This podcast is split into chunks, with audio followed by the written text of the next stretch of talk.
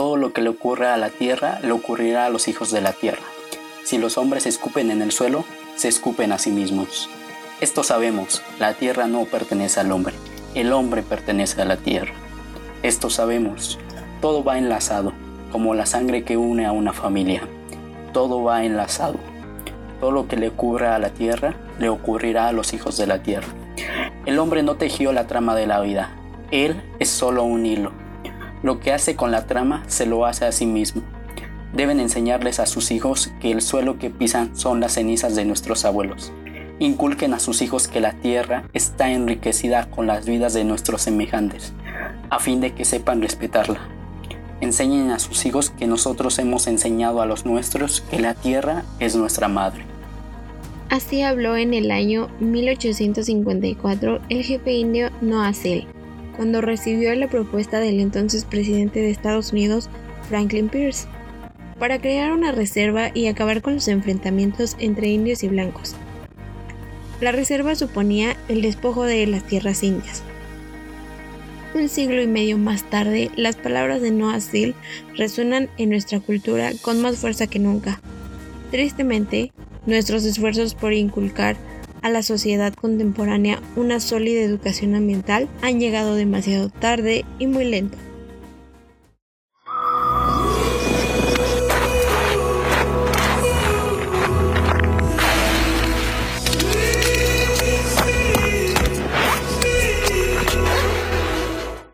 Hola a todos, yo soy Claudia. Y yo soy Chill, Robert siempre listos para servir.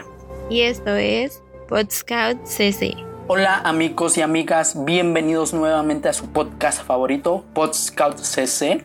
Hoy les traemos una nueva sección de salud integral. Exacto, y sobre todo muy interesante. Hoy les hablaremos sobre la educación ambiental. ¿Pero qué es eso de educación ambiental, Claudia? Explícame, por favor, explícanos, llénanos de sabiduría. Claro que sí. Empecemos con esto. Y es que desde siempre la especie humana ha interaccionado con el medio y lo ha modificado a veces a su conveniencia o casi siempre a su conveniencia, por lo que queda decir que los problemas ambientales no son para nada nuevos. Sin embargo, lo que hace especialmente preocupante la situación actual, la situación en la que estamos viviendo, es la aceleración de esas modificaciones, su carácter masivo y la universalidad de sus consecuencias, de lo que podemos llegar a experimentar a vivir si no tomamos las medidas adecuadas ahora. Y bien, los efectos del cambio climático ya están tocando nuestra puerta. Y en nuestros colegios y universidades apenas hemos, hemos, hemos comenzado a hablar del medio ambiente como un tema de relevancia política, económica y social. De acuerdo con la Secretaría del Medio Ambiente, la educación ambiental es un proceso de formación que logra permitir la toma de conciencia de la importancia de nuestro medio ambiente, del medio ambiente, que también busca promover en la ciudadanía el desarrollo de valores y nuevas actitudes que contribuyan al uso racional, ojo, mucho ojo, uso racional de los recursos naturales con los que contamos y a la vez buscar una solución de los problemas ambientales que enfrentamos en nuestra ciudad, en nuestro entorno, en nuestra comunidad, etc. Bien, pero ¿qué lugar ocupa realmente México en este proceso de formación? A diferencia de lo que se piensa comúnmente, la educación ambiental es mucho más que mera información sobre el medio ambiente. Su principal objetivo es desarrollar un pensamiento crítico que permita no solo tener conocimiento, sino la capacidad de analizar críticamente los problemas ecológicos y, y, proponer soluciones sensatas y posibles. No solamente te dan la información, sino que te dan opciones que para que tú te llegues a capacitar, para que llegues a entender lo que está pasando y conforme tú puedas generar una solución. Como dicen, piensa global, actúa local. En este sentido, la educación ambiental en nuestro país es muy pobre todavía, es muy, muy, muy pobre. Los colegios aún no incluyen la materia de manera formal en sus programas de estudio y a excepción de algunos diplomados y posgrados de carreras de ciencias como ingeniería ambiental o arquitectura ambiental, entre algunos otros, este tema se llega a discutir casi siempre de un modo muy escueto, escueto, breve, eh, vago, eh, entre otras cosas, en nuestras universidades o escuelas. En el 2014, la Organización de las Naciones Unidas para la Educación, la Ciencia y la Cultura señaló la debilidad que tiene México en el aspecto de educación ambiental. Según el informe emitido por el organismo, esto supone un grave perjuicio, ya que los alumnos no crecerán con la preparación adecuada para enfrentar un futuro con la presencia del cambio climático, la pobreza extrema y otros males derivados.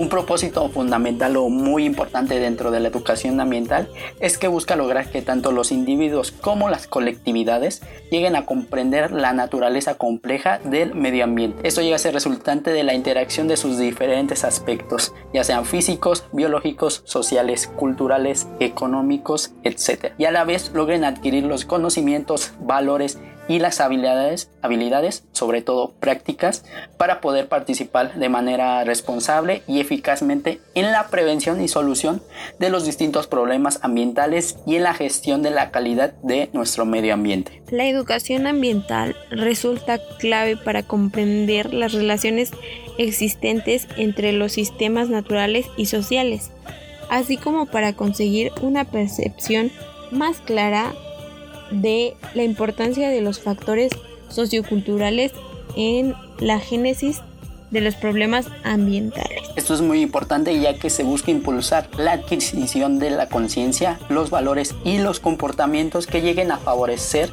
la participación de una manera efectiva de nuestra población en el proceso de tomas de decisiones de nuestro medio ambiente. La educación ambiental así entendida puede y debe de ser un factor estratégico que llega a incidir en el modelo de desarrollo que, se está, que está establecido para reorientarlo hacia la sostenibilidad y la equidad. Por lo tanto, la educación ambiental, más que limitarse a un aspecto concreto del proceso educativo, debe convertirse en una base privilegiada para elaborar un nuevo estilo de vida.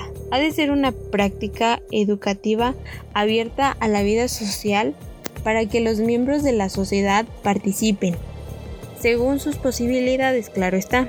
En la tarea compleja y solidaria de mejorar las relaciones entre la humanidad y su medio, una vez explicado un poco más detalladamente qué es la educación ambiental, cuáles son sus funciones, ahora les vamos a platicar sobre cuáles son los objetivos, cuáles son las metas que busca lograr la educación ambiental. El primero de ellas llega a ser la conciencia, esto es ayudar a las personas y a los grupos sociales a que logren adquirir una mayor sensibilidad y conciencia del medio ambiente en general y de los problemas que se presentan dentro de este. También busca como objetivo el de conocimientos, esto es ayudar a las personas y a los grupos sociales a que logren adquirir una comprensión básica de nuestro medio ambiente en su totalidad, de los problemas que se presentan dentro de esta y de su presencia y función de la humanidad en él, lo que entraña una responsabilidad crítica de nosotros como especie. Actitudes. Ayudar a las personas y a los grupos sociales a adquirir valores sociales y un profundo interés por el medio ambiente que los impulse a participar activamente en su protección y mejoramiento. Aptitudes. Ayudar a las personas y a los grupos sociales a adquirir las aptitudes necesarias para resolver los problemas ambientales. Capacidad de evaluación. Ayudar a las personas y a los grupos sociales a evaluar las medidas y los programas de educación ambiental en función de los factores ecológicos, políticos, económicos, sociales, estéticos y educacionales.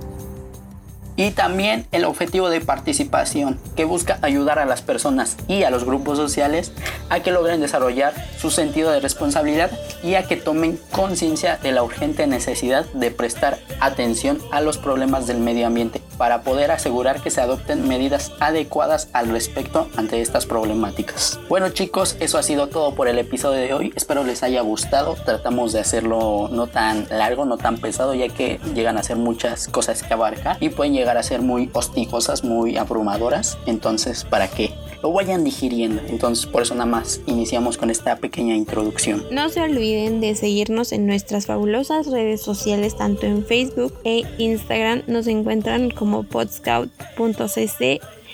Y muchas gracias por escuchar este podcast. Em, Estaremos subiendo un poco más de contenido didáctico, pero está todavía un poco en proceso. Espérenlo. Bye.